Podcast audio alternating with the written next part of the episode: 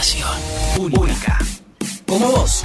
A esta hora ya en comunicación, Laura Colivadino, más conocido como La Coli. Aplauso, aplauso. Buena, buena. Feliz día, Coli. Día del profesor de Gracias. historia. Todos. Eh, te mandan Todos saludos juntos, acá. chicos. Gracias, gracias, gracias. ¿Cómo están ustedes? Bien, muy bien, contentos de tenerte otra semana más y además ya nos adelantaron el tema tan importante que a muchos, a muchos le va a interesar. Exacto, justo, me parece que llegamos justo con este tema, que es algunos tips para prepararse para rendir exámenes. Estamos ya en épocas de exámenes finales, algunos ya empezaron a rendir en las universidades y en los institutos van a empezar a rendir la semana que viene, así que bueno, me parecía atinadísimo poder compartirles estos tips para que puedan eh, pensarse más en éxito en esta tarea de rendir exámenes. Profe, importante que tengamos cuaderno.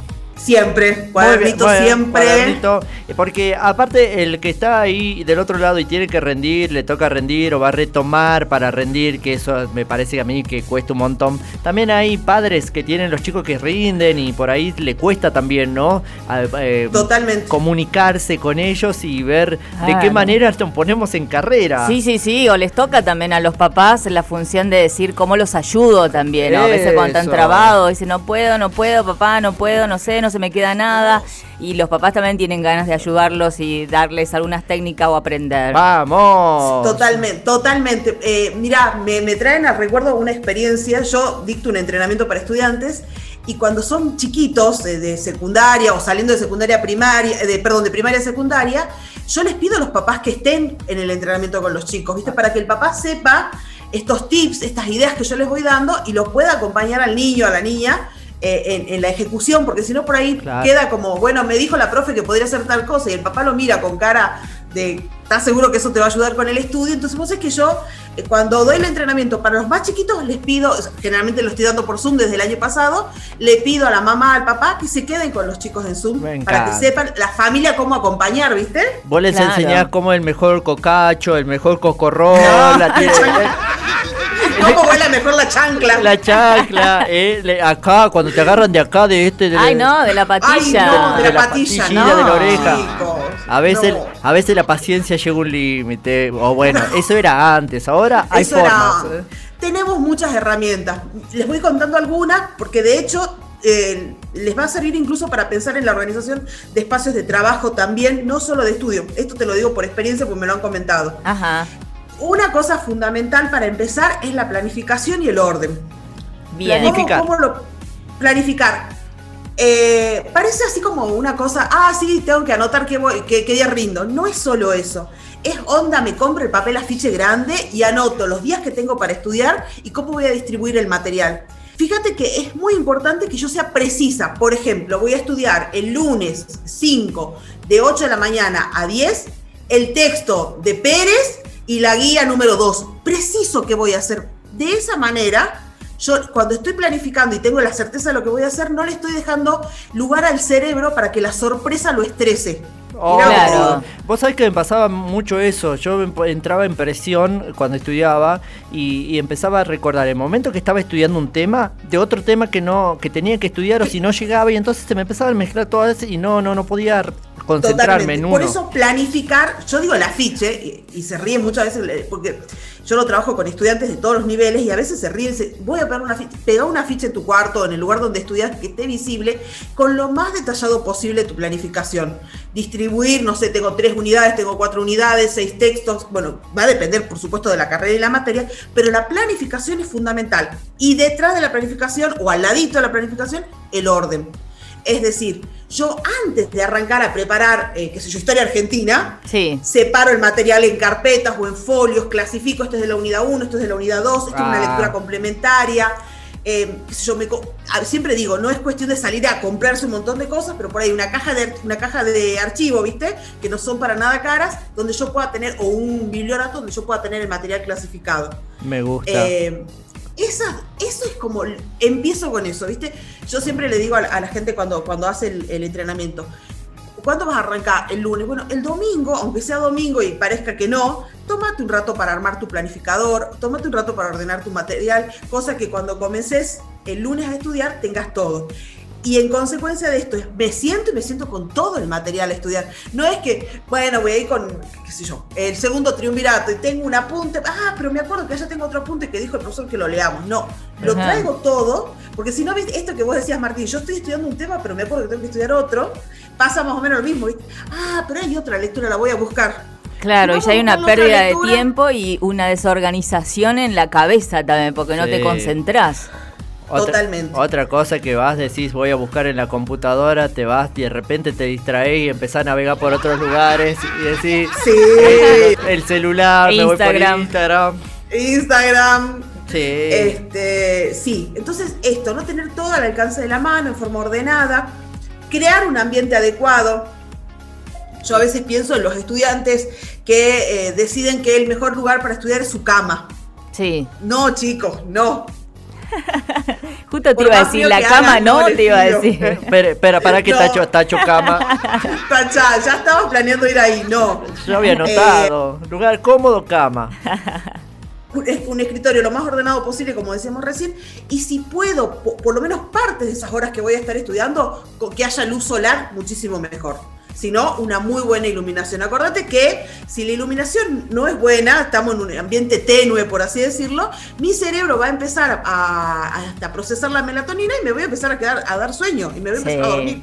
Ay, no, no avancé ni de una unidad porque me dio sueño. Bueno, ¿qué hiciste mal para que te dé sueño? La iluminación. Iluminación fundamental, obviamente que no haga ni demasiado frío ni demasiado calor. Hoy en día, con las temperaturas que estamos teniendo, tenemos que tener ese, ese recaudo. ¿Por qué? Porque yo tengo que darle al cerebro, digamos, la, la posibilidad de concentrarse en una sola cosa. Si yo a mi cuerpo le tengo que dar la función de que vea cómo hace para que pasemos el frío, pero y además a mi cerebro le estoy pidiendo que se aprenda el segundo triunvirato, claramente estoy, eh, por así decirlo, poniendo energía en demasiadas cosas y no, no me voy a poder concentrar para estudiar. Bien, ahora yo tengo una pregunta. El tema hablamos Diga, recién diga. del sueño, de la iluminación y todo. Viste que no sé si es la ansiedad o qué, que uno cuando está estudiando come, come, necesita comer, comer, comer, comer. Total. Hay una cosa, Mer. Sí. Yo durante los días que voy a estar dando finales, voy a dar tres finales en julio, voy a dar dos finales en julio, Sí. trato de hacer una dieta lo más ordenada posible. Es decir, Ajá. siempre le digo a mis estudiantes, por estas dos semanas olvídense del permitido del lomito, de la hamburguesa, eh, sino una dieta lo más variada posible. Yo, yo que no soy, digamos, especialista en el tema, siempre hablo de los colores, ¿no? Yo en mi plato puedo ver muchos colores cuando como mucha verdura, como un pedazo de carne, qué sé yo. Y sobre todo, cuando estoy estudiando esto que dice Mer, estoy estudiando y quiero comer, quiero comer, snacks saludables. Es decir, Ah. es Claro. muy bueno que te pongas el platito ahí con unos frutos secos, unas pasas de uva. Antes, qué sé yo, eh, hoy tengo, vengo de la radio y, y, eh, tengo de 7 de la noche, no de la noche para estudiar porque no tengo nada para hacer, me voy a dedicar. Bueno, antes, en ese momentito, previo a las 7 de la tarde, me como una fruta, ¿no Ajá. es cierto? La glucosa alimenta, ayuda, ¿no es cierto? Porque el cerebro también está demandando un montón de, de alimentos, un montón de energía. Y ahí arranco. Tengo a mano, como te decía, frutos secos, pasas de uva, vaso Bien. de agua, botellita, si se puede. Botellita de agua. Ah, muy bien, no lo tenía en Eh, cuenta eso de la alimentación tan importante. Mirá, para el estudio también buen dato, anotado. Total. Eh, tengo una pregunta, Eh, tengo una pregunta. Diga, diga, diga, profe. diga. Si tenemos que, si hay algún estudio o algo que hable sobre los límites de cantidad de tiempo que uno tiene que estudiar. Si te dicen, después de las 6 horas ya... No. Porque hay gente que un dice, recreo. no, tengo que estudiar, tengo que estudiar todo el día, desde las 8 de la mañana hasta las 12 de la noche, Le porque tengo que rendir. No existe, Martín. Lamentablemente te lo digo así, no existe. Y menos eso, me quedo toda la noche y me aprendo todo para mañana. No existe. Hacemos bloques de estudio que generalmente lo que yo propongo son 40 o 45 minutos y pausas de 10 a 15 minutos, bloque. Yo propongo generalmente tres bloques de 45 minutos a la mañana, tres bloques de 45 minutos a la tarde, si es que la persona puede decir tengo todo el día. Claro. Si no, bueno, de acuerdo a lo que la persona haga, porque también tenemos que saber que esto no es taxa- taxativo, sino que hay personas que trabajan, Sí. personas que estudian y trabajan, que tienen niños, ¿no? Claro, Sí, sí. y todos somos diferentes también, otro- otra cosa más. Totalmente. Eh, en el ambiente muy bueno, muy bueno y que después, después sirve como anclaje, ya voy a explicar por qué, utilizar los hornitos de aceites esenciales con determinadas esencias que me ayudan a mí a que se me grabe, por así decirlo, se me memorice más fácilmente los contenidos. Ajá, esencias como, por ejemplo.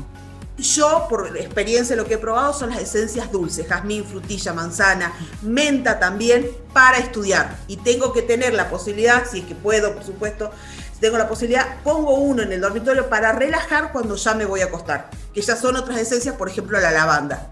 Cambio ahí. Claro, para como calmar la mente, el cerebro de tanta Total. información, de tanto trabajo, de la ansiedad y todo, porque también debe ser muy importante para el estudio tener un buen descanso, para el otro día tener las energías óptimas para seguir con la otra parte que tenemos en el calendario o en la organización. Totalmente. Descanso, actividad física, no se puede. Viste, Eh, no, este mes suspendo gimnasio, suspendo todo porque tengo que preparar un final. Es el peor error que podés cometer. Siempre voy complementando.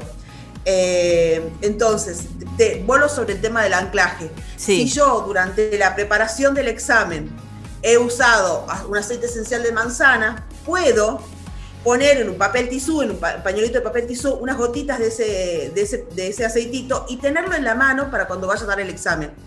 Si hay una situación que me genera demasiada ansiedad o veo que me estoy bloqueando, utilizo ese olorcito que está en el, ese aroma que está en el papel tisú como un anclaje que me trae el recuerdo de todo lo que estudié. Ay, mirá qué buena técnica esa, me No encantó. la conocía bien.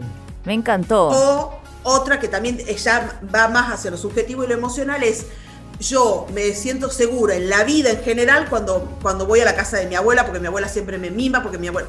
Le pido a mi abuela que me preste eh, una, un poquito de su perfume y lo llevo en el papel tisú. O me- cuando mi abuela me hace arroz con leche es cuando más me siento cuidado, que- querido, amado, mimado. Entonces me llevo una, una canelita en el papel tisú. Ahí es donde se despierta el cerebro, ¿no? Con las cosas lindas que tenemos del día a día. Ahí voy a- en el cerebro límbico, voy al anclaje y ahí puedo desde, la, desde el cerebro límbico ir al neocórtex y recordar lo que necesito para este caso rendir el examen.